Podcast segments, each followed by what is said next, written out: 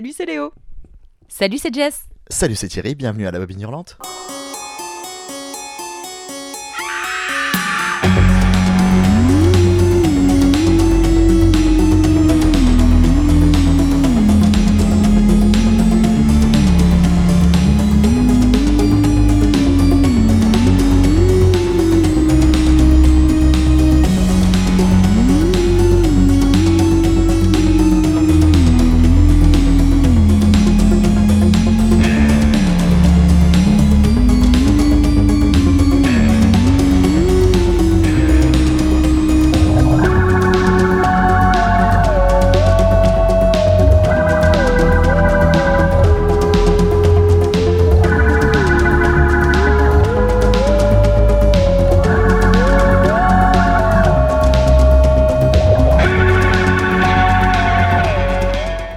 Avec la bobine hurlante, nous avons beaucoup voyagé. Nous sommes partis à la rencontre des genres et des cultures pour toujours tenter de vous ramener dans nos besaces plein de merveilleuses trouvailles. Mais cette fois-ci, point besoin d'aller bien loin. Le duo créatif que l'on vous a ramené nous promet de dire Cocorico Ok. Putain, personne fait Cocorico. J'en ai marre. Pour ensuite, à ces cocoritos ratés, en même temps pas tant mérités, on peut dire que s'ils sont nés en France, Hélène Caté et Bruno Forzani se sont rencontrés en Belgique, plus précisément à Bruxelles, où ils commencent leur autoproduction de courts-métrages. À Bruxelles. À Bruxelles. C'est vrai, à Bruxelles. Avec accent ou sans accent, Bruxelles? Pas besoin de faire à Bruxelles, juste Bruxelles. Bruxelles, donc. Ah, mais oui, les Brussels Sprouts. Voilà, eux, ils savent l'écrire, tu vois. Bah oui, nous, on fout des X partout, et après, tu t'étonnes. Le duo de cinéastes s'intéresse à un style bien particulier que nous associons pour la paternité à notre chère Italie, le giallo, qu'ils associent à des teintes plus modernes. Écoutez d'ailleurs le frémissement de joie qui se dégage de mes consoeurs. Bah oui, moi je suis contente. Ah Oui, moi aussi, lorsqu'on prononce le mot giallo. Je vous avoue que connaissant la personne euh, à ma gauche, vous savez pas qu'elle est à ma gauche, c'est pas le mot giallo visiblement qui la dérange. C'est l'association au Diallo, mais pourquoi pas On va en parler de toute façon, on est là pour ça. Ah, c'est l'épisode bagarre. Depuis 2009, le duo a proposé trois longs métrages. Amer, sorti en 2009, qui était notre sélection du jour. L'étrange couleur des larmes de ton corps, sorti en 2013. Et Laisser bronzer les cadavres, sorti en 2017. Et vous savez quoi On va s'intéresser aux trois. Ces films sont-ils aussi réjouissants que leurs titres sont fandards et inspirés Vous le saurez en nous accompagnant tout au long de cet épisode. Mais avant d'attaquer notre partie sur le premier film de cette sélection, petit aparté sur les courts-métrages au nombre de 5 qui ont contribué évidemment à façonner leur univers. Donc là je pense à Catharsis, Chambre jaune, La fin de notre amour, L'étrange portrait de la femme, de la dame en jaune, pardon, et Santos Palace. Qui a vu ces courts-métrages parmi l'équipe est-ce qu'on les a tous vus? Est-ce qu'on les a pas tous vus? Léo, tu, tu, tu lèves le doigt avec enthousiasme.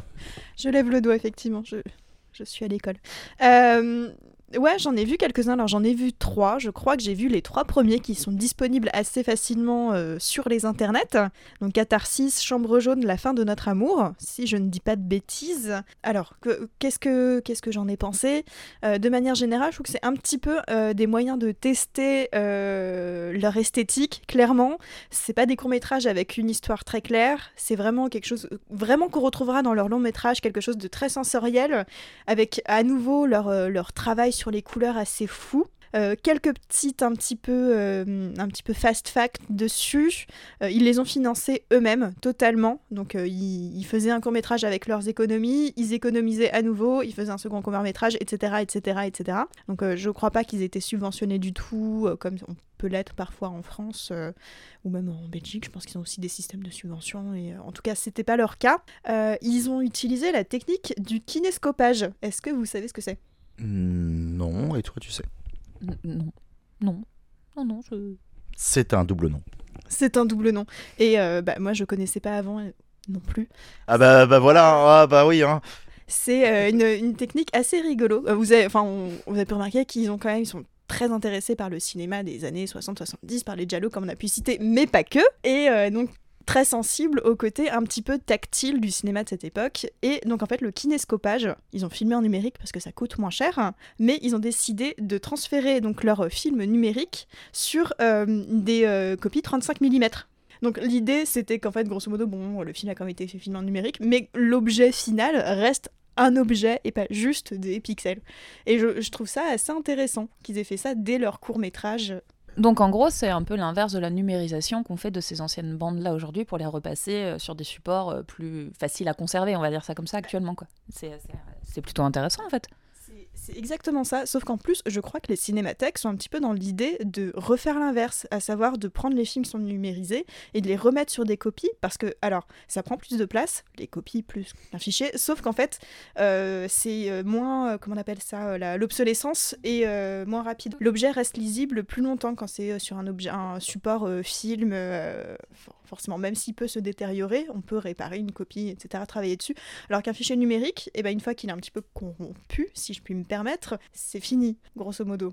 Donc c'est c'est assez intéressant, et le fait qu'ils aient eux déjà eu cette réflexion euh, dès, bah, du coup, les 2000, quoi, je trouve ça assez cool.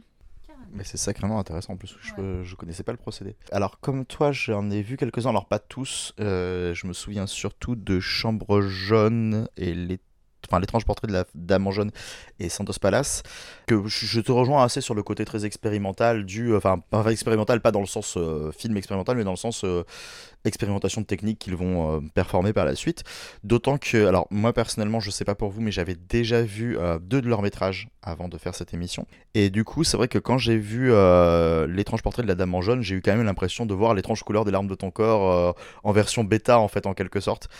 Et euh, alors, ça m'a pas forcément gâché le visionnage, mais c'est vrai que oui, c'est là qu'on voit que bon, ça vient pas de rien, mais que du coup, ils avaient déjà ébauché euh, même leur thématique, en fait, euh, à travers ces courts-métrages, comme le font beaucoup de personnes. On va donc parler du premier film, sorti donc en 2009, ce que je disais tout à l'heure, de Hélène Caté et Bruno Forzani, Amer, dont, enfin, premier long métrage, dont va nous parler, enfin, Jess en nous le pitchant, déjà pour commencer, c'est pas mal.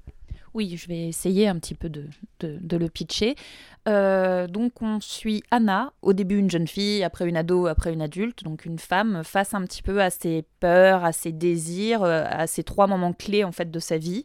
Et euh, on suit ça vraiment sur quelque chose de, de, de très sensoriel. Je sais pas trop comment le, le pitcher autrement, parce que c'est vraiment ça, c'est une sorte de, de triptyque un peu, hein, de, de- de trois phases avec, euh, euh, encore une fois, bah voilà, peur et désir, euh, mise en scène euh, à travers bah, vraiment le- le- l'extrapolation des sens. Moi, je le vois comme ça. Je, je suis assez d'accord. hein. Non, mais c'est très bien.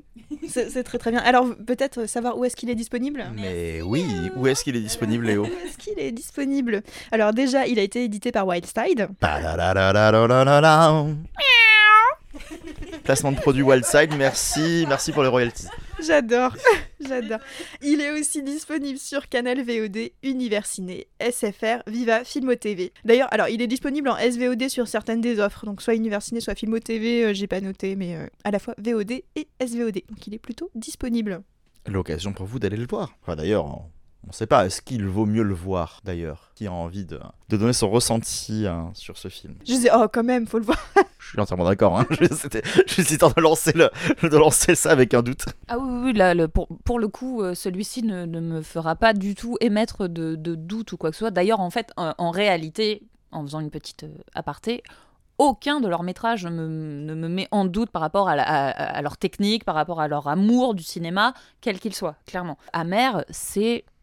Waouh, enfin, moi j'ai trouvé ça pour le coup génialissime. C'est une expérience. Le film est, charnel au possible. Il est, euh, il est sensuel. Il est excitant, clairement. Enfin, moi je l'ai trouvé vraiment, vraiment pour le coup. euh, Ça, touche une, lubricité intelligente. On va dire ça comme ça. Et du coup, j'ai j'ai beaucoup aimé en fait. Je, je- tous les, tous les, toutes les étapes, tous les portraits, aussi bien le malaise que, euh, bah, que vraiment, encore une fois, ce désir, ça flirte vraiment en fait avec le malaise et le désir, euh, quel qu'il soit, l'éveil euh, sensoriel. Et en fait, on suit vraiment ça. Moi, je, et techniquement, c'est beau, quoi.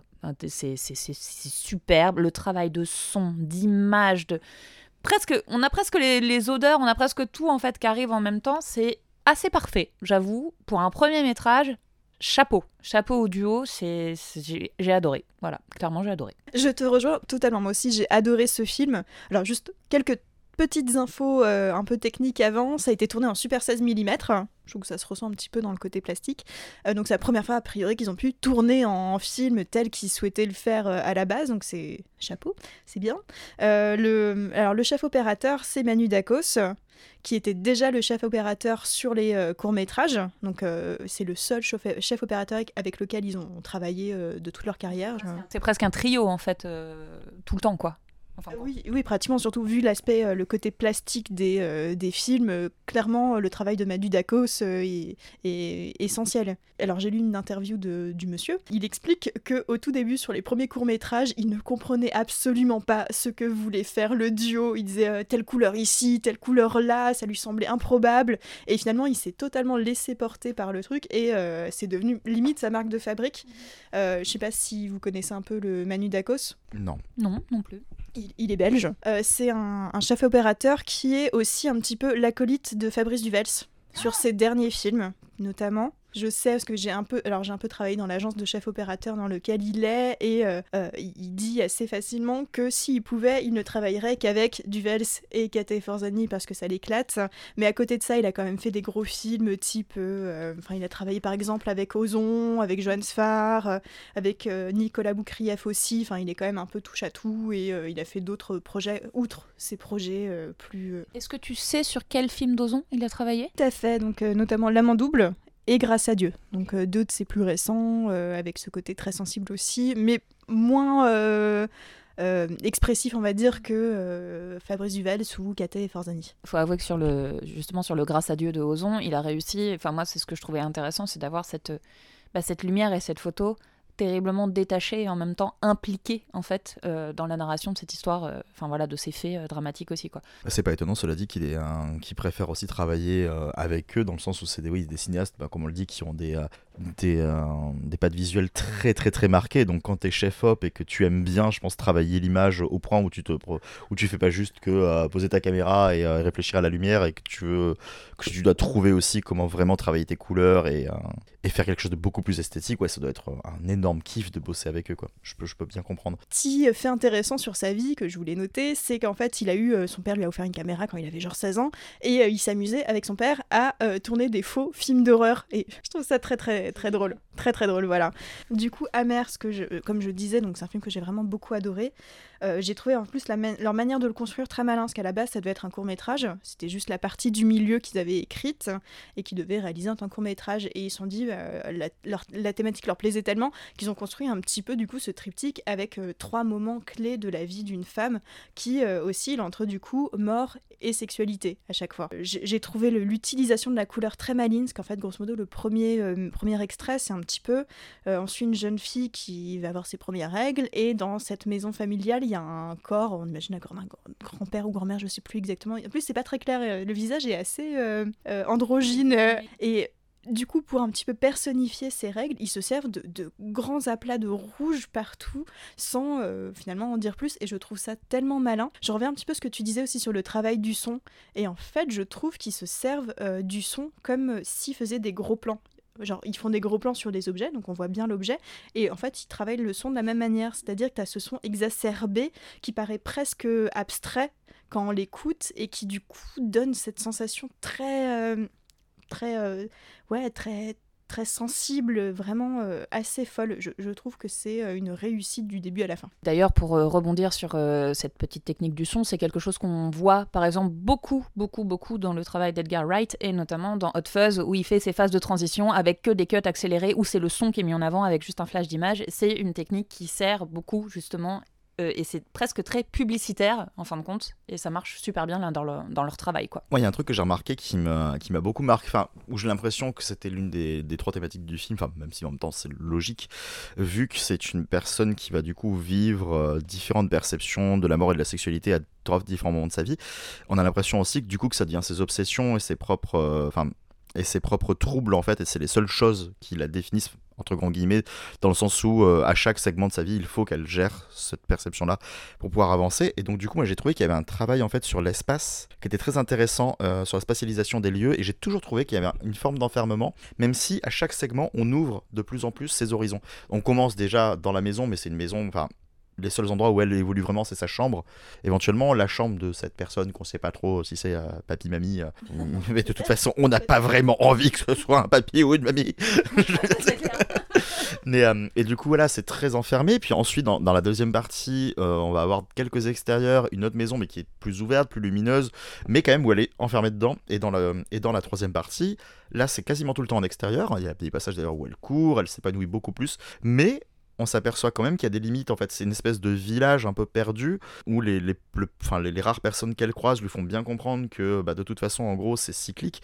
Et euh, j'ai l'impression des fois qu'en fait, il y a des plans qui se répètent ou que quand elle court d'un côté, elle se retrouve devant euh, le même fond, la même maison, la même limite de village. Donc en fait, le côté, quoi qu'il arrive, il faut ouvrir à chaque fois de nouvelles choses et elle est tout le temps dans un dans un enfermement constant qui, euh, qui s'élargit de plus en plus. Et ça ça m'a vraiment beaucoup marqué ça. Et je te rejoins complètement, c'est que moi, ça m'a donné aussi cette sensation de, par étape, entre guillemets, de fantasme. Et une fois le fantasme assouvi, on passe à autre chose, etc., etc. Et donc, comme tu dis, une ouverture malgré ce, ce- cloître, en fait, qui reste à chaque fois. Mais comme, euh, comme voilà, un assouvissement, et hop, prochaine étape, euh, prochain, prochaine époque de vie, prochaine euh, tout ça. Et ouais, complètement, je te rejoins totalement là-dessus. Pareil, je te rejoins totalement. Juste un dernier petit truc sur les décors. Et une des raisons, enfin, on sent, alors dans les décors, l'hommage au Giallo. Là, je, je sais pas du coup si tu as envie de, de partir directement dans l'histoire du Giallo ou pas, euh, dans le rapport. On, on considère leurs films comme étant des Giallo modernes. Je, enfin, des Gialli modernes. Euh, je pense que du coup, euh, Jess en parlera un petit peu plus et comme c'est une grande connaisseuse du genre, ce sera bien plus intéressant. Mais là, juste pour dire que leur amour va tellement loin qu'en fait, ils ont choisi une maison qui a servi de décor dans, des Djali euh, des années euh, 70, euh, qui se situe à Menton. En fait, le, Bruno Forzani a grandi dans le sud de la France, donc pas très loin de Menton, et c'est une maison devant laquelle il passait assez souvent. Et du coup, rien que dans le choix des décors, on sent vraiment le- le- le- l'amour, enfin, de la référence subtile, là pour le coup, je trouve quand même, au Djali. Pour lui, c'est une référence qui est pas poussée si tu le sais ou tu le sais pas. Mais par contre, c'est vrai que j'imagine que si tu as vu ces films-là, tu vas avoir des récurrences. Mais c'est chouette, c'est super chouette. Moi personnellement, Amer au niveau du lien avec, euh, avec le Diallo et tout ne me gêne pas du tout parce qu'effectivement il y a ce il y a ce oui il y a le oui et non en fait c'est-à-dire que euh, le film peut s'apparenter à ça comme un, un tout autre exercice.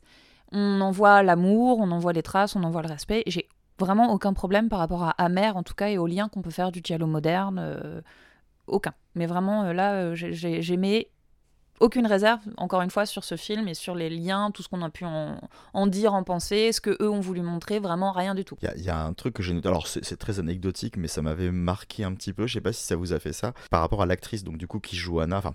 Les actrices qui jouent Anna. Et euh, il y, a un- il y a un des segments où elle m'a fait énormément penser à Béatrice Dalle, dans la manière dont ils la mettent en avant sur le côté euh, très pulpeux et, euh, et, euh, et avec une espèce de, de non-pudeur de son corps en fait. Et il y en a un autre où euh, bah, justement où elle a plus la parole. Et je sais pas pourquoi ça m'a fait penser à ça, parce qu'après quand j'y réfléchis, je me dis non, c'est pas logique, mais ça m'a marqué. Elle m'a fait penser à Anna Mouglalis. Je sais pas si ça vous a parlé. Non, alors moi comme ça je l'ai pas vu, mais euh, oui, pourquoi pas. Et dans les influences, c'est le dernier truc. Alors là, vraiment, ça, je pense que je l'ai vraiment sorti du chapeau. Parce que je suis en train de faire une rétrospective de son cinéma. Donc, du coup, ça m'a parlé. Je me dis, putain, ça me fait penser à ça. Peut-être parce que je venais de voir un de ses films avant. Mais il y a un passage où euh, elle est en train de marcher, euh, voilà, ou même de courir aussi, tu sais, dans, enfin, dans, dans, dans le jour éternel, elle avance, tout est bien, tout est lumineux, tout est beau, et il y a une petite musique un peu fluette, et j'ai pensé à du Jacques Demy, parce que la musique me faisait pencher à du Michel Legrand, et euh, je sais pas, sur les aplats de couleurs, j'étais là en mode, là, l'espace de 5 minutes, je suis dans du demi, ça vous a pas du tout fait ça? Pas du tout. Bé- Béatrice Dalle, oui. Euh, demi, non. Mon- Mon chapeau a vraiment trop d'options euh, qui sont pas viables. Mais après, franchement, pourquoi pas hein, C'est c'est rigolo de faire des analogies comme ça euh, euh, sur ton ressenti, c'est- intéressant. Ah, vu que c'est des cinéastes de la couleur aussi, je pense que c'est quelque chose qui m'a forcément marqué. Et vu que, ouais, je dis, euh, c'est vrai que Demi travaille tellement sur la couleur que vu que je- j'en bouffe pas mal en ce moment, ça m'a. Après, elle s'est pas mise à chanter, je suis pas allé à ce point-là, tu vois. mais- Alors, je suis assez content qu'on ait, parlé, euh, qu'on ait parlé du son. Et je vais vous dire pourquoi, parce qu'on parle d'univers visuel, mais aussi d'univers sonore, hein, qui est quand même très, enfin, très prononcé, et on constate que c'est une part très importante de l'expérience. Et il y a un petit secret de tournage qui est avec ça, Kate et Forzani tournent sans la moindre prise de son. Alors, j'ai un doute pour les prises de dialogue, même si a priori c'est le cas, mais en tout cas, tout ce qui est bruitage, tout est refait en studio, donc a priori, ils travaillent vraiment sans son sur le moment, et après, ils refont tout justement pour pouvoir bien, pou- bien accélérer, bien pousser les bruitages, bien pousser les dialogues visiblement. Et je trouve que ça, bah, du coup, ça se remarque en fait, puisque le son est vraiment à part. On pourrait limite juste écouter le film et le ressentir différemment. Et en tout cas, moi, c'est ce que je ressens beaucoup avec leur deuxième film, donc L'étrange couleur des larmes de ton corps, qui, je trouve, est encore plus une expérience sonore que visuelle, même si visuellement, le film propose beaucoup et ça nous permet d'aller vers le deuxième film que Léo va nous Donc l'étrange couleur des larmes de ton corps, qu'est-ce que c'est? Euh, C'est, je pense alors des trois films, c'est peut-être celui qui ressemble le plus à un giallo peut-être. On suit alors une femme disparaît, donc et son mari enquête sur la- les conditions de sa disparition. Et le film, donc qui commence d'abord par une espèce de pseudo-enquête, va finir euh, par quelque chose de réellement totalement expérimental, où finalement euh, le ce personnage va pratiquement faire corps avec son appartement. Je vois pas comment le dire mieux que ça. Et donc, euh, ça devient cette espèce de, euh, de, d'objet filmique totalement incongru, expérimental et fascinant, selon moi. Avant d'en parler, il est disponible donc sur euh, Orange, Universiné, Viva et SFR, et il est édité par Shellac. L'étrange couleur des larmes de ton corps, plus que pour ce qu'il est en tant qu'objet filmique, s'il est si connu, c'est parce que son affiche est considérée comme étant l'une des plus belles des affiches existantes. Donc c'est une affiche où on voit un corps de femme minu façon euh, Art Nouveau et c'est sublime. Je suis assez d'accord, j'aime énormément cette affiche. L'affiche est purement et simplement magnifique, c'est clair. J'aime aussi beaucoup celle d'Amer, je vais pas mentir, qui est emprunt un peu aussi de ça quand même, mais celle de, de ce film-là est incroyable. Euh, L'étrange couleur, de ton... corps, c'est la deuxième fois que, que je le voyais. Et je suis très très content de l'avoir vu une deuxième fois parce que la première fois, il m'a laissé un peu de marbre. Euh, pas pour les. Pas pour les raisons qu'on imagine en fait, mais c'est parce que je l'avais découvert dans une sélection de films considérés comme expérimentaux qui avait été proposé par un vidéaste. Il en avait proposé 6 et on avait fait une journée complète autour de ces films. C'était le dernier qu'on avait regardé. J'avais fait du Panos Cosmatos, alors pas des trucs accessibles comme Mandy, mais ce qu'il avait fait avant. Je me rappelle plus du nom du film, mais c'était. euh, C'est pas que c'est imbitable, c'est que c'était très très exigeant et j'avais fait plein de films voilà, qui visuellement enfin, te sollicitaient énormément. Et du coup, quand je l'ai vu, voilà, sans être extérieur, je pense que j'étais exténué. Et j'étais content, mais j'étais, ah, putain, je comprends rien à ce qui se passe, ça me, ça me saoule, ça a l'air joli, mais j'arrive pas à m'impliquer. Et du coup, j'en avais un souvenir un peu mitigé, sachant que je connaissais déjà Kate Forzani, j'avais déjà vu leur troisième film. Et euh, voilà, j'étais sorti de là en lendemain, ce qu'ils ont fait avant me plaît pas trop. Et donc là, euh, je le revois dans ce cadre-là. Et il s'avère que c'est mon préféré, donc tout va plutôt bien. Euh, c'est très difficile d'exprimer ce que, ce que j'ai ressenti devant, parce que j'ai très peu de mots concrets en fait à mettre dessus, tant, euh, tant tout s'est passé dans le ressenti, dans l'espèce de, microcosme dans lequel je me suis enfermé. J'étais vraiment dans une bulle, en plus je l'ai regardé au casque et tout, donc j'étais vraiment euh, très impliqué dans le film, il n'y avait que moi et l'écran quoi.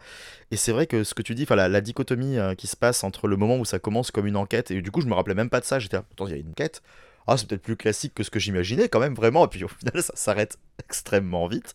Même au final, t'as as déjà des choses qui le font douter au début, en mode est-ce que tu cherches réellement ta femme et tout, est-ce que tu sais ce que tu fous là, puis bon après voilà, il arrive dans cette espèce d'appartement où il y a un trou... euh, dans le, plancher, il y a donc un meurtre, il y a le sang qui commence à couler sur notre appartement, puis en réalité tu ne sais jamais si t'es sur l'appartement du dessus ou du dessous, parce que les deux vivent en symbiose, puisque du coup le trou fait que les deux appartements sont même plus connexes, ça devient juste un duplex quoi, et c'est tout se passe là-dedans et il se passe des, centaines de choses. Alors je pense que niveau symbolisme, tu t'en prends plein la gueule, quoi. Tout est expliqué par la caméra et, euh, c'est à toi d'interpréter. Donc c'est vrai que c'est exigeant dans le sens où ça te sollicite, c'est pas non plus euh, épuisant, mais, euh, mais j'ai trouvé que c'était une expérience jouissive en fait, de tout le temps chercher ce qui se passait et de tout le temps se poser la question du comment est-ce qu'ils vont représenter ce qu'ils ont envie de montrer. Et il y a une idée par plan, il n'y a pas un plan qui est inutile, chaque plan est un tableau qui doit servir à la narration. Euh, Il y a très peu de mouvements de caméra, puisque vraiment l'idée c'est de poser des, euh, de poser des plans. Quoi. Et je trouve que le procédé fonctionne merveilleusement bien, donc ça me faisait penser au court métrage du coup que j'ai vu après. Et je trouve que là, voilà, c'est une expérience de cinéma folle que je recommande à tous ceux qui ont envie de voir euh, ce genre de choses. Voilà, à part dire que c'était exceptionnel, là pour l'instant j'ai pas grand chose à dire, peut-être qu'il y a des trucs qui viendront quand je vous aurai entendu, mais euh, voilà. Et l'expérience sonore évidemment du coup qui là m'a m'a vraiment subjugué. Oui, bah, je, je pense que je vais, je vais pratiquement dire mot pour mot ce que tu viens de dire. C'est. non, euh, je, vais, je vais essayer de changer deux, trois trucs. T'as déjà changé des trucs là. Mais c'est un film déjà qu'il ne faut pas regarder de manière anodine, il faut vraiment être dans une bonne situation. Et c'est vrai que je pense que c'est un film à regarder seul qui fonctionne mieux. Donc si on arrive à- au casque, effectivement, c'est bien, avec un écran pas trop mal. Euh, bon, évidemment, sur grand écran, c'est forcément mieux, mais je sais pas si c'est une expérience collective tellement. euh, Enfin, si ce film nécessite une expérience collective comme certains films peuvent le nécessiter. Euh, par contre, effectivement, le, son doit être bon. C'est un, film qui me met dans un état de fascination assez folle. Moi, je l'ai regardé pareil. Alors, j'étais pas au casque, mais j'étais toute seule dans la nuit et dans le noir. Donc, vraiment, il n'y avait pas de bruit parasite et il n'y avait pas de. Donc, j'étais vraiment pareil dans une bulle. Euh, c'est le film de leur filmographie qui est le plus expérimental, ça c'est assez évident. J'ai encore une fois trouvé le travail sur le décor passionnant. Euh, là, cette fois-ci, ils l'ont tourné à Bruxelles. À Bruxelles, pardon. ah, et ça me reprend, hein. Non, mais je comprends, je comprends, c'est dur. Putain de X. voilà on va mettre des X partout. Et euh, il, s'est tourné dans un vraiment un très bel immeuble art nouveau bruxellois, comme il y en a des tonnes à Bruxelles, qui sont absolument sublimes. Et ça, ça donne, déjà, bon, forcément, le travail sur la couleur correspond forcément.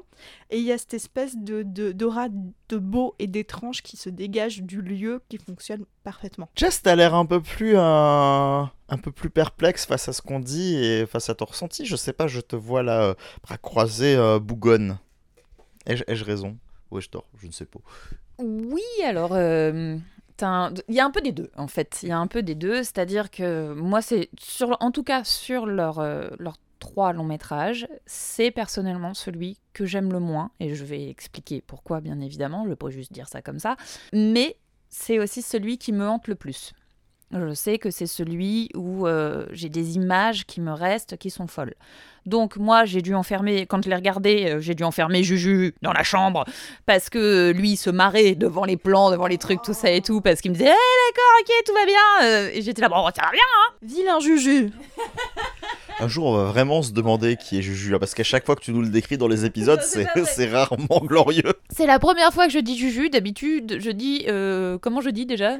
Je dis mon cher et tendre. En tout cas, c'est celui qui se marrait devant le film indien déjà pendant les fantômes. Donc, euh, c'est bien parce qu'il il peut te dédramatiser certaines situations, mais là, effectivement, comme vous le dites si bien, il faut être un petit peu dans sa bulle pour regarder ce film. Et en fait, c'est pas tant que euh, j'ai pas aimé ce que j'ai vu ou quoi que ce soit et que je ne vous rejoins pas sur l'expérience, sur tout ce qui va avec. En fait, là, pour le coup, moi, ce qui m'a gavé, c'est effectivement le fait où tu ressens complètement le côté giallo, mais genre à outrance et en mode euh, too much. Et ça, moi, ça je suis désolée, mais ça m'a vraiment sorti du truc et du coup je passe vraiment à côté de l'expérience magnifique que peut être ce film parce que j'ai juste l'impression qu'on veut mettre en avant euh, à fond le côté giallo par la musique, par le son, par la lumière, par les plans, par tout ça et par l'histoire même en tant que telle euh, et, et, du coup du coup bah en fait euh, j'aime pas comment c'est comment en fait je trouve ça outrancier de, de, de, ce que ça essaie de montrer et ça me j'arrive pas à le voir juste comme film et comme expérience et je le vois juste comme un je peux pas dire un plagiat parce que c'est pas vrai mais du coup en fait ça, ça dépasse même l'hommage. Pour moi ça, ça, ça en devient euh, désagréable en fait à, cause de ça euh, et j'y peux rien en fait. C'est mon, mon ressenti propre euh, je, je peux pas je peux pas l'enlever en fait je crois par rapport à ce film. Mais comme je vous dis ouais là où où j'entends que ça veut dire de toute façon, je pense qu'il y a quelque chose, pas que je sois, euh, euh, pas que je sois un, ingrédient de mesure de ça, mais euh, c'est aussi celui où je retiens le plus de choses qui ont vraiment gravé ma mémoire. Hein, et Maritine, quoi, clairement. pour moi, c'est. Bah, je suis désolée, mais pour ce film-là, ça reste quand même un non, en fait. Moi, je pensais que tu. Euh, je pensais que ton ressenti, parce qu'on en avait déjà vite fait parler, tu m'avais dit que tu n'avais pas trop aimé le film, on n'avait pas trop développé pourquoi. Euh, je pensais que tu allais surtout me dire que tu euh, trouvais peut-être le le fait que beaucoup de gens disent que ça appartient au Giallo, euh, mensonger parce que tu n'avais pas du tout retrouvé les codes et que tu disais que justement c'était peut-être un peu trop, enfin pas un peu trop, mais enfin dans le sens où euh, c'est pas un Giallo, ça vous foutait de ma gueule. Je pensais pas que tu allais dire ça en fait. Et je trouve ça assez étonnant que tu trouves que ce soit outrancier et trop, parce que pour moi c'est pas un hommage du tout, pour moi c'en est juste un en fait. Parce que le Giallo pour moi et je dis ça avec un amour immense, hein. j'adore le giallo, je veux dire, parce que là, quand je le dis comme ça, ça peut sembler que non. Euh, pour moi, c'est un, un, style qui n'a rien de subtil, qui est tout le temps outrancier, qui est tout le temps vulgaire, qui en fout tout le temps des caisses, en fait. Et c'est ce qui donne son charme, c'est ce qui donne son truc, et en réalité, on trouve de la subtilité dans d'autres choses. Mais du coup, bah, que le film soit autant too much, ça me semble ultra raccord en fait. Je trouve ça, ça étonnant que ça te dérange, mais bon, c'est marrant. En fait, c'est justement là mon problème, c'est que euh, du coup, bah, je trouve pas ça du tout novateur ou tu vois ou moderne. du coup, pour moi, ça apporte absolument rien au Giallo, en fait. Voilà. C'est plus l'appellation moderne qui te dérange, quoi. Je, non, mais je comprends très bien ce que tu veux dire par là, dans le sens où les, les Jali, à l'époque où ils ont été faits, il y avait quelque chose d'assez fou et euh, de euh, libre et créatif, alors que là, ça fait très, peut-être, ça fait très contrit, euh, ça fait très presque précieux quelque part. Je comprends que du coup, il n'y ait pas forcément la liberté que tu peux retrouver dans certains Jalo. C'est ce côté peut-être. C'est pas l'expérimental qui me dérange, c'est que là, du coup, moi, je. Enfin, je. Pour moi, voilà, encore une fois, ça n'apporte rien au genre de l'époque, ni même à celui qui essaie de se redévelopper un petit peu de temps en temps euh, euh, aujourd'hui. Et, euh, et du coup, bah, je, je trouve que parfois, désolé de le dire, j'aime pas le terme, mais ça fait un peu branlette sur le manche maladroite, euh, comme un, un long solo de Joe Satriani. Bref, enfin, sur un mauvais album. Voilà. un, un album de Steve Vai, quoi. Non, parce que moi, j'aime bien Steve Vai. c'est tellement la, c'est la version too much de Satriani pour moi, c'est pour ça. Parce que oui, enfin, c'est vrai qu'il y a l'appellation Giallo moderne, enfin Gialli moderne du coup, euh, qui planche un petit peu là-dessus. Donc là, de, enfin, il y a un truc sur lequel je m'interroge, c'est le côté peut-être qu'effectivement, si on l'apprécie autant, c'est parce que ça fait tellement de références à plein de trucs. Moi, je pense que c'est plus sur le côté formaliste et esthétique et, et sur le travail technique qu'ils ont effectué que je sens une modernité, mais peut-être pas effectivement dans les codes qu'ils ont utilisés. Mais euh, oui, il y a le, enfin, le genre, ce que tu disais, ce qui est assez, je vais pas dire étonnant, mais ce qui est parce que le genre s'était éteint pendant pas mal d'années quand même, euh, notamment parce qu'il y a eu des gens dérivés aussi qui ont pris énormément la place, mais euh, oui, effectivement, il y a eu euh, une tentative de modernisation du Giallo, de remettre ses codes au goût du jour et de les relancer, et toi, tu avais un exemple du coup dont tu voulais, dont tu voulais parler, je crois. Bah, en tout cas, moi, dans, ceux que j'ai pu voir, euh, que j'ai pu voir ces dernières, euh, ces, dernières années et qui m'a vraiment plu malgré des côtés excessivement maladroits, c'est un couteau dans le cœur. Et euh, du coup, en fait, là pour le coup, j'ai trouvé, en tout cas, encore une fois, malgré des côtés un peu, bah ouais, maladroits hein, qu'il y a dans le film, j'ai- quand même trouvé qu'il amenait une autre sensibilité, en tout cas euh, visuelle, par exemple, et dans son histoire et dans son milieu, parce qu'on sort un petit peu de certains codes du giallo pour arriver sur autre chose qui est beaucoup plus moderne, qui, désolé de le dire, mais aussi à quelque chose de plus woke. Voilà, ça sera placé. mais euh, vas-y. Jessico, c'est pour toi Oui, c'est pour toi, Jessico. Et, euh, et Jessico, c'est pas moi, hein. Je crois que vous alliez faire une référence à Toto le Crado, j'ai eu peur quoi. Donc, euh, donc voilà, du coup, euh, du coup, en fait, euh, j'ai été plus sensible au charme à la fois euh, progressif, progressiste, si je puis dire, et naïf en même temps d'un couteau dans le cœur. Et pourtant, on, on peut s'arrêter deux secondes. hein. Vanessa Paradis, un coup, elle est brillante, un coup, euh, elle joue complètement à côté. euh, mais ça me gêne pas. En fait, c'est- vraiment dans la mise en scène et dans la photo. C'est question de faire une pub, allez la voir dans le dernier Ben Chetrit. Est-ce que d'ailleurs ce serait pas, ça ferait pas un petit peu partie de l'ADN du Giallo, le, ce côté maladroit et, euh, et imparfait, surtout dans le- la façon de jouer finalement? Oui, et on peut le voir, euh, on peut le voir avec, euh, avec plein de films, avec plein de réalisateurs, euh, avec plein d'acteurs aussi qui des fois débutaient ou, ou qui pouvaient être juste euh, des figurants, voilà, ou autres. Et, et puis euh, il y avait aussi, euh, un enjeu euh, financier pour certains où du coup on faisait une prise et c'était bien. Et en fait, oui, peut-être que, peut-être que du coup, voilà, ça m'a, plus charmé de retrouver ça en ayant en même temps un, voilà, un propos et une photo, une imagerie bien différente. bien, mais qui reste empreinte de ça. Et c'est malheureusement ce que je retrouve pas du coup. En fait, l'étrange couleur des larmes de ton corps, euh, pour moi, c'est un, c'est comme si, c'est- en fait, c'est un giallo des, un giallo des, des- des années 60-70, quoi. Enfin, voilà. Je, j'arrive pas à le mettre à notre époque. Euh, moi, dans les Gialli modernes auxquels je pense, donc parce- un couteau dans le cœur, moi, j'ai pas immensément apprécié. Je trouve ça bien, mais un peu trop déséquilibré. Et euh, du coup, ça m'a un peu rebuté. J'ai beaucoup de mal à me mettre dedans. Il y a des passages que j'ai trouvé fantastiques. Les scènes de danse aussi, ou les, bah, les scènes où justement ils mettent en avant l'érotisme, c'est. Mais euh, je trouvais ça un peu fastidieux. J'avais du mal à rentrer dedans. Par contre, je pense à deux films euh, modernes que j'espère que vous avez vus. Comme ça, on peut en parler, sinon tant pis. Je pense à In Fabric de, euh, Strickland qui, euh, qui va justement rejoue sur les codes. En plus, je joue sur les codes de possession, ça joue sur des codes fantastiques et je trouve ça assez fou. Et je pense à Bakurao, le film euh, brésilien, qui, euh, qui est très très très chouette aussi, qui fait plus penser à laisser bronzer les cadavres. Parce qu'au plein air, il y a moins d'érotisme, il y a un côté Gialli dans la façon de penser, mais moins prononcé quand même. Mais on sent justement, voilà, c'est cool parce que les codes sont moins prononcés, on les ressent, mais on sent que ça apporte autre chose et que ça mêle d'autres trucs. Très pensé à du Carpenter aussi par un moment, même si je trouve que l'hommage est moins appuyé que ce que tout le monde veut en dire. Mais voilà, en tout cas, ces deux films me semblent des penchants euh, qui ont réussi, je trouve, le pari de moderniser un peu euh, le Giallo.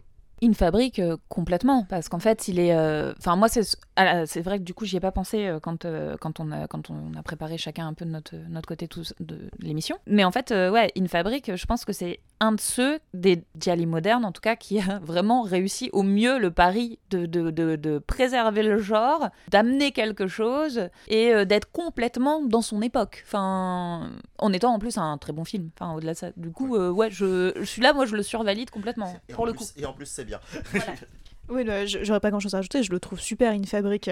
Juste peut-être anecdote perso, histoire de rire. J'avais eu un lien presse pour le regarder. Euh, je l'avais regardé, ma mère était dans la pièce quand je l'ai regardé euh, en, lien presse et elle a détesté le film. Et du coup, c'est un visionnage tellement particulier quand on est bien dans un film et qu'à côté de soi il y a quelqu'un qui déteste. C'est atroce par contre, voilà. Des fois, c'est ma vie dans mon canapé le soir. Heureusement, tu as ton, heureusement, ton caisson insonorisé à côté dans lequel tu peux l'enfermer, c'est ça? J'ai une cage spéciale Juju. Non, non, il reste avec moi à côté et, euh, et voilà, il y a pas de souci. Mais voilà, c'est vrai que on a beau aimer le cinéma, on n'aime pas forcément le même. Et des fois, quand je regarde des films de genre, euh, ça peut être compliqué. Avis euh, aux amateurs et amatrices de la bobine, si euh, nous atteignons les 10 000 vues sur cet épisode, enfin les 10 000 lectures sur cet épisode, vous recevrez euh, dédicacé la photo de Juju dans sa cage. Pauvre Juju, là t'en prends plein la gueule.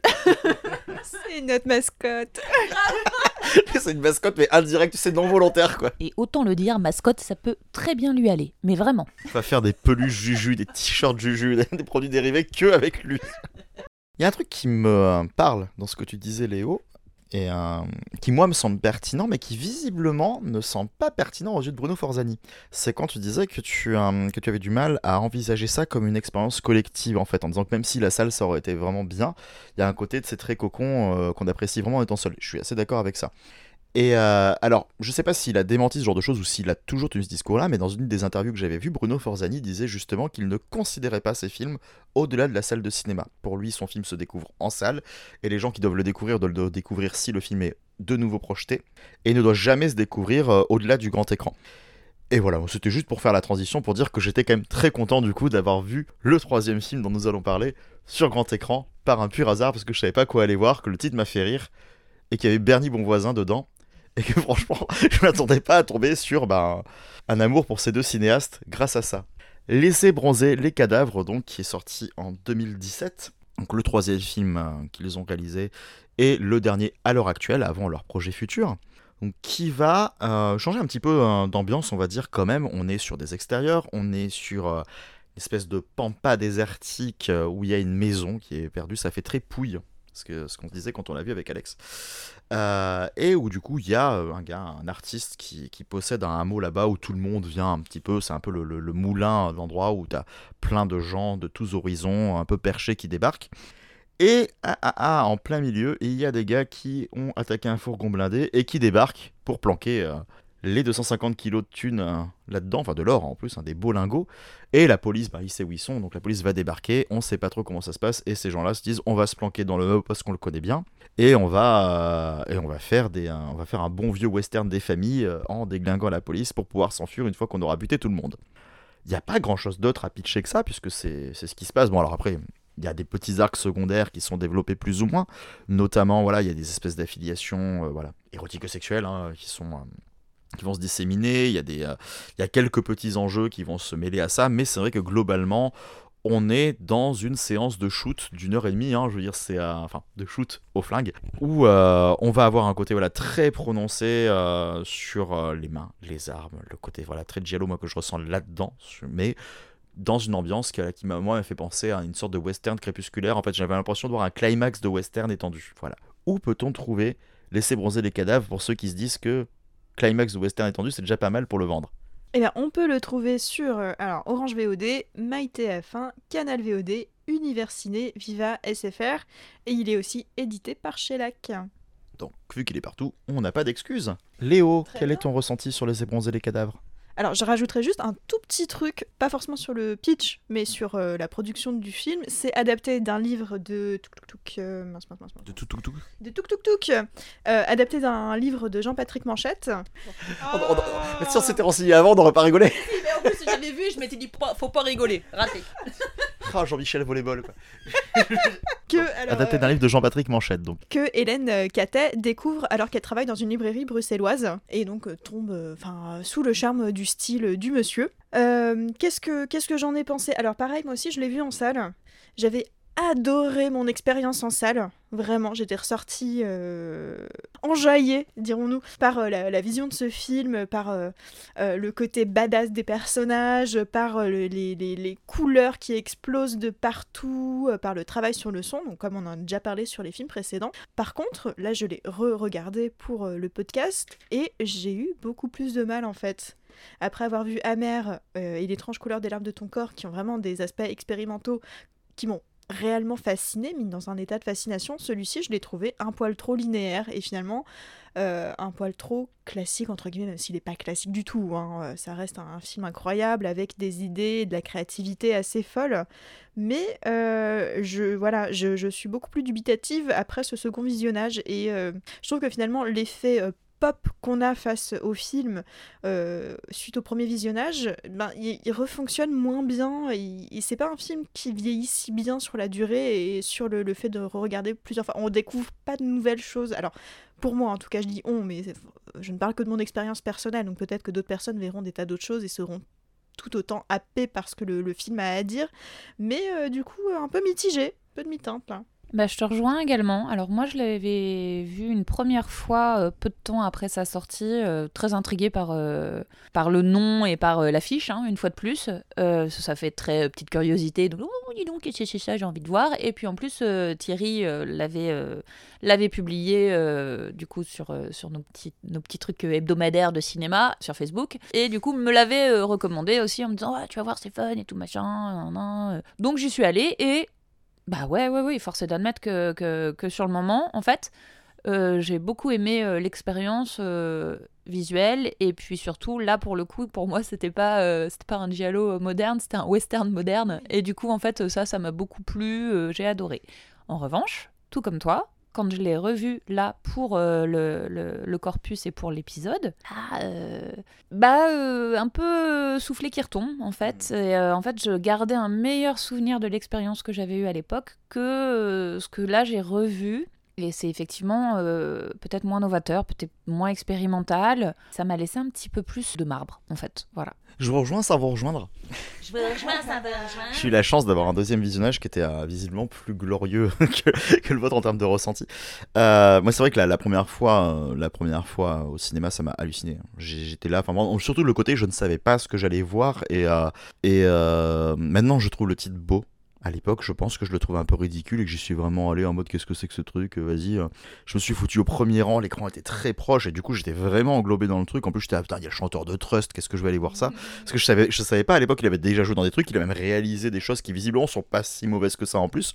J'ai pas vu, mais ça a pas une réputation non plus de gros nanar quoi, tu vois. si tu parles des démons de Jésus, c'est ça par exemple? C'est pas, non, non, mais j'avais juste vu qu'il avait réalisé des trucs que j'ai pas regardé. moi personnellement, euh, je hais ce film, mais pour son, pour son propos et son sous-propos en fait qui me dérange au, possible en fait. Mais euh, c'est voilà. Après c'est en soi c'est bien fait, c'est voilà, mais moi je j'arrive pas. Je, je sais que pour certains de mes potes c'est un film référence, moi je peux pas. Ça me débecte. Bon bah, ce sera à découvrir une prochaine fois, tiens, pour se, pour se faire une idée ou pas, parce que c'est vrai que il, y avait la réputation qu'elle avait avec, là tu me, oh, tu refroidis.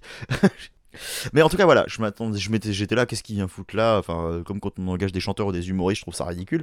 Et j'y suis vraiment pas allé dans le bon mood. Et finalement, ben, dès, les, dès les premières minutes, la manière dont l'écran est formulé, la manière dont on porte les choses, j'étais totalement happé, j'ai trouvé ça fantastique. Et quand je l'ai revu, ben, l'avantage, c'était que justement, je l'ai revu avec mon coloc qui ne l'avait jamais vu. Et je pense que ça a beaucoup joué sur mon ressenti parce que moi, j'avais le côté, ouais, une fois que la surprise est passée, ça me surprend moins. Et, euh, et même si je trouve ça très formaliste et très bien foutu, en plus, en ayant vu l'autre avant, bah oui, je le trouve moins audacieux, je le trouve beaucoup moins intéressant. Mais voilà, moi j'étais à côté de quelqu'un qui ne rigolait pas, qui lui faisait juste Mais il y a une idée à chaque fois, il y a une idée à chaque fois, oh là là, mais un plan, une idée. Et, euh, lui, il adore les idées. C'est dès qu'il voit un truc original avec une idée, même si c'est pas bien, il est content de voir un nouveau truc. Et ça le stimule beaucoup. Et donc, du coup, euh, il était à fond, il applaudissait entre chaque scène. Enfin, je veux dire, c'était, euh, je l'avais rarement vu autant, autant excité. Donc, du coup, moi, ça m'a replongé dedans et ça m'a permis de, savourer l'expérience avec vraiment un, renouveau, comme si je le redécouvrais pour la première fois avec un public qui était à fond. Là où, quand je l'avais vu, même si moi j'étais vraiment dedans, les gens étaient très sages dans la salle. Donc ça m'a permis de, de, vraiment le ressavourer, même si la deuxième fois, bah, le fait de connaître, les, de, connaître les éléments narratifs, de savoir ce qui allait se passer, je l'ai trouvé long.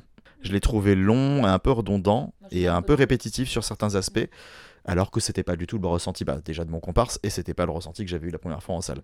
Donc j'imagine que c'est peut-être un film qui passe difficilement le premier visionnage, mais qui, euh, en tout cas la première fois, j'imagine pour beaucoup de monde, sera toujours euh, assez intact.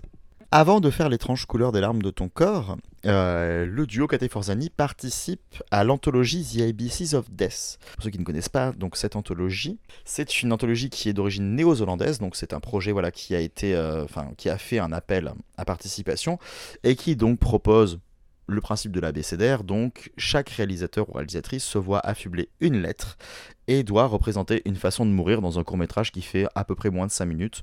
Et donc on va retrouver plein de gens. Il y a Nacho Vigalondo euh, qu'on avait vu d'ailleurs dans, euh, dont on a parlé dans notre épisode sur Into the Dark. Il y a même euh, il y a des gens comme Ben Whitley qu'on va retrouver qui maintenant a une carrière bien plus prononcée. Il y a même Xavier Jans qui participe. Et donc c'est un, enfin il y aura eu trois films qui seront faits par, un, par le collectif, mais à chaque fois avec des réalisateurs différents. Donc il y aura The ABCs of Death, The ABCs of Death 2 et The ABCs of Death 2.5. Et non. C'est comme, euh, c'est comme VHS et tous ces, tous ces films de court-métrage, au bout d'un moment, au bout du 2, non, on va changer de nom, on va mettre Viral euh, ou un truc comme ça derrière pour Bah, changer. Le, le 3 s'appelle pas 3 parce qu'il ne fait que la lettre M. Voilà, M comme murder, et donc du coup ils ont voulu faire que la lettre M. Voilà, 26 fois quand même, hein, donc ouais, c'est... Oh Voilà, et a- a- avant de dire quelque chose, j'ai envie de vous dire, pff, les ABCs of Death, vous pouvez largement vous en passer, même si le second est bien plus sympathique. euh, mais parce que le second, ils l'ont fait différemment, mais j'en parlerai après. Et je crois que dans le second, il y a, si je ne m'abuse, un cours des copains euh, Alexandre Bossillo et Julien Maury. Tout à fait. Et dans le second, en fait, ce qu'ils ont fait, c'est que là, ils ont, enfin, plutôt que de contacter des réalisateurs en leur demandant faites un truc, on vous donne une lettre, ils ont dit, bah voilà, c'est ouvert. Alors, c'est sympathique pour le financement, puisque du coup, les gens ont dû en partie se financer eux-mêmes et se sont fait rembourser quand ils l'ont proposé. Belle technique.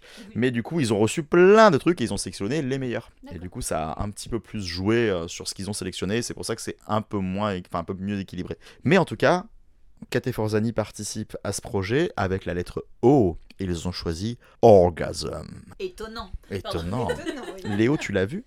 Effectivement, je l'ai vu. Et alors, euh, je, serais moins euh, difficile que toi déjà pour l'ensemble du film. Je trouve que le projet est assez rigolo, même si tous les courts-métrages ne se valent pas. euh, ça, ça reste quand même sympathique à regarder, je trouve. Et O for Orgasm, bah, c'est très simple. Enfin, ils refont pratiquement un court-métrage qu'ils ont déjà fait euh, parmi leurs courts-métrages passés, en reprenant les thématiques euh, qui leur sont propres. On va pas se nier, mais c'est- très joli. Euh, ça se regarde très bien. On voit déjà enfin, toutes leurs thématiques. Enfin, je, je vois pas très bien quoi dire de plus. Je sais pas si. Ah bah moi je, l'ai vu aussi, hein, The ABCs of Death, mais il y a longtemps. En même temps, j'avais vu The Theater Bizarre, qui est pas terrible non plus, et d'autres d'autres d'autres trucs, je crois justement VHS, tous ces trucs-là, euh, de, les corpus un petit peu, enfin là où il y a plein de cours et tout. Et en fait, du coup, je pense que j'ai plein, plein, plein de, de, de courts-métrages euh, à droite à gauche dans ma tête, mais là, je m'en rappelle pas. Donc, je vais pas, je vais pas approfondir, évidemment, sur, euh, sur là, le. Non, je te rejoins, hein, j'ai pas grand chose de plus à dire. C'est vrai que moi ça m'a un peu frustré parce que j'avais l'impression que ça pouvait proposer plein de choses, mais vu le côté très court, fait que ben ça s'était vite arrêté, comme la plupart des courts-métrages, hein, même s'il y en a qui arrivent vraiment en 5 minutes à, à synthétiser leurs propos. Toujours ce côté forcément un peu court, et puis tu passes à l'autre, et puis t'es déjà, t'es déjà à la lettre O, donc t'as déjà été très sollicité par plein d'histoires différentes. Et, euh, et celle-ci étant en plus très sensorielle, sans dialogue, enfin, comme euh, le font Kate Forzani, ça dénote énormément du reste. C'est aussi pour ça que je l'ai bien remarqué, que j'étais très content de le voir. Et euh, je savais pas moi quelle lettre ils avaient fait, je m'ai vraiment lancé le ABCs of Death en me disant ils l'ont fait, je vais voir. Au moment où ça a commencé, au moins tu sais pertinemment que c'est ce duo-là, donc la patte les trahit pas. Mais oui, voilà, ça reste quelque chose qui est euh, moins indispensable dans leur filmographie que leur court-métrage et évidemment leur long. Et en parlant de long, est-ce qu'il y a des projets prochainement pour le duo? Oui Ah Et d'ailleurs, rester sur ABCs of Death, c'était pas con, parce qu'un de leurs projets est un nouveau film, euh, qu'on appelle film à sketch, avec plusieurs réalisateurs. Donc un projet qui s'appelle Shining Sex, donc un film à sketch avec Lucille Adzialo- Adzialilovic, Sonotion, Bertrand Mandico, et donc je termine, et aussi avec Kléber Mendoza Philo. Je suis désolée si j'ai écorché les noms. hein. En tout cas, nous, nous, nous, là, tous les trois, c'est pas le goût, c'est juste qu'on on t'en voudra pas. Voilà. Ah, t'as réussi à caler nous, c'est le goût en plein milieu. Ah, C'est le talent, ça. on n'a pas toujours envie qu'il y ait ce genre de talent. C'était beau. Euh, si, non, c'était beau. Nul. Il y a de la beauté dans la nullité. Lance-moi une bouée. Lance-moi une bouée, c'est magnifique. Moi je dis que c'était bulle, comme ça au moins c'est réglé. Voilà, Ah bah on était dans les blagues nulles, je me suis dit c'est le moment d'en caler une. Heureusement, heureusement qu'il y a la magie du montage. Tu veux, que- tu veux que je te prête un bout de ma bouée? Parce que du coup, je te sens un petit peu en, patauge. Ça, C'est l'envie de participation, tu vois, qui... Les auditeurs, ils doivent savoir quand c'est la fin de l'épisode, parce qu'on est comme des chevaux qui veulent rentrer à l'écurie, on part en live. ça n'a plus aucun sens. Arrête de me brosser là, maintenant c'est bon, laisse-moi retourner près de mon foin, je suis heureux. Du coup, il y a quand même un deuxième projet, cette fois-ci euh, que eux deux. Donc un projet de long métrage où en fait ils vont faire, euh, ils vont adapter un roman érotique d'une autrice féministe de la Beat Generation, intéressant. Et petite nouveauté, comme c'est un film érotique et qu'ils veulent avoir le plus de liberté possible, ils vont le faire en animé et ce avec une équipe japonaise. C'est... d'accord. je, je savais, je savais pas quels étaient leurs projets, je m'attendais à ce que tu nous dises tout sauf ça, mais c'est trop bien. Je trouve que ça correspond bien à leur style, à leur euh, envie d'innovation, à leur thématique. euh, Voilà, donc je, je trouve ça très cool et j'ai hâte de voir ce que ça va donner. Carrément. Ouais, ouais, ouais, enfin, c'est c'est vraiment eux, ils sont dans l'expé euh, à fond, quoi. Mm. Je pense que vous aurez compris que c'est un duo de cinéastes à suivre, quels que soient les films, euh, certains qu'on a aimés, certains qu'on a moins aimés, mais qui malgré tout nous ont marqués, quelles que soient les raisons. Donc euh, bah, quand c'est aussi euh, fédérateur sur le, côté empreinte, ça veut dire qu'il faut se faire son avis, vous avez compris la démarche, et vous avez un mois. Voilà, c'est pas mal quand même pour voir ces trois films et éventuellement les courts-métrages, parce que dans un mois, on va parler d'autre chose. Mais de quoi qu'est-ce qu'on va parler C'est le moment de la loterie, du tirage au sort. C'est bon, je peux taper. Et on est parti. Le film qui a été sélectionné pour le prochain corpus s'appelle Sei donne per l'assassino. www.google.fr slash traduction italien français sei donné per l'assassino et attention j'appuie sur le bouton audio Six femmes pour l'assassin. si la voix Google avait vraiment cette voix là ce serait mieux quand même hein. sans hésitation sans rien tu sais Je, je demanderai à la voix Google qu'elle me parle toute la journée. Raconte-moi tout, avec la voix de Léo, s'il te plaît. Nous parlerons de Six femmes pour l'assassin de Mario Bava et on va voir quelle thématique on vous dégage à partir de là. En attendant, n'oubliez pas que bah, il faut s'abonner, il faut, euh, faut commenter. hein, c'est bien de commenter, on est content. Il faut partager en disant que vous nous aimez très très très très très fort. Surtout toi. Et la personne se sentant concernée le dira évidemment. Euh, voilà, bah écoutez, euh, vous pouvez nous retrouver sur les réseaux sociaux, Facebook, Instagram, Twitter, tout ça, tout ça, tout ça. Vous pouvez nous retrouver actuellement sur Galaxy Pop. N'hésitez pas à nous demander si vous avez du mal à trouver les épisodes. Et en attendant, on vous fait des bisous et on vous dit bah, au mois prochain hein, quand même. Mais vous inquiétez pas, 30 jours, c'est pas si long. Bisous, bisous les bobinous Bisous bisous Mouah, mouah.